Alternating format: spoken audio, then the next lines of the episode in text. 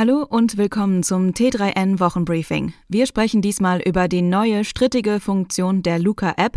Es geht um eine KI, die programmieren kann, um die Lücke im Lebenslauf und um ein neues Start-up, das Psychedelika-Reisen anbieten will.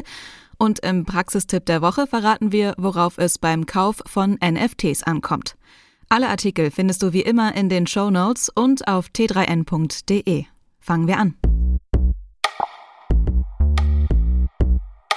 Vor knapp einem Jahr war die Luca-App noch einer der großen Hoffnungsträger im Kampf gegen die Pandemie. Auch wir bei T3N haben im März getitelt, Luca ist eine wichtige Ergänzung zur Corona-Warn-App. Einen knappen Monat später las sich das schon ganz anders. Datenschutzexperten warnen wachsende Kritik an der Luca-App. Es war der Anfang einer nicht mehr enden wollenden Pannenserie, die der Luca-App am Ende zum Verhängnis wurde. Jetzt, knapp ein Jahr nach ihrem kurzen Hype, steht die Luca auf dem Abstellgleis. Die meisten Bundesländer haben sich dazu entschlossen, die Verträge mit dem Betreiber der App zu kündigen. Und was tun findige Businessmenschen, wenn ihnen ihr Geschäftsfeld wegbricht? Ein neues erschließen. Genau das hat die Betreibergesellschaft Culture for Life vergangene Woche getan. Aber ob es gut durchdacht ist, dass die App nun ausgerechnet eine Bezahlfunktion bekommt und wir ihr auch gleich unsere Personalausweisdaten geben sollen? Luca verfügt über einen riesigen Datenpool. Wer die Luca-App nicht mehr will, muss aktiv dafür sorgen, dass der eigene Datensatz gelöscht wird. Sicherheitsexperten gefällt das nicht. Und uns übrigens auch nicht, wie du auf t3n.de liest. Hat eigentlich niemand Terminator gesehen? Das könnte man sich bei folgender Meldung denken. Das DeepMind-Labor der Google-Mutter Alphabet verkündet stolz, ein völlig neues Level der künstlichen Intelligenz erreicht zu haben. Ihre Coding-KI AlphaCode soll in der Lage sein zu programmieren. Und zwar besser als viele Menschen.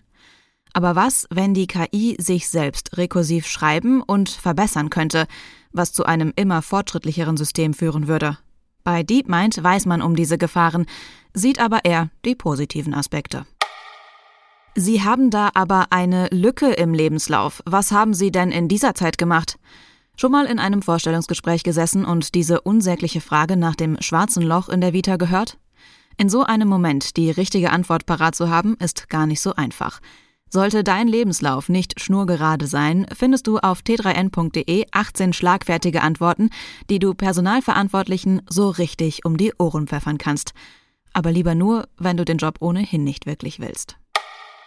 Bewusstseinserweiternde Substanzen haben in den letzten Jahren an medizinischer Relevanz gewonnen.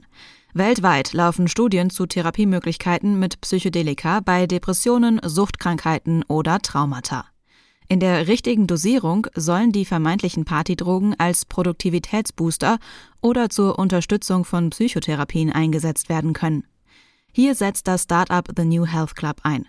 Sie wollen Psychedelika als Therapieform normalisieren und bald über ihre Plattform Trips und Treatments anbieten.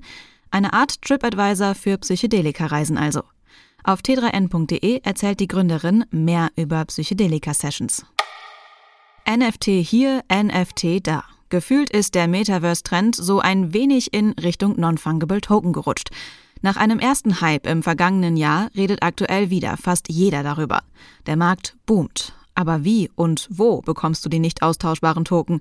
Brauchst du Wallet und Kryptowährung? Welche Plattformen sind wofür geeignet?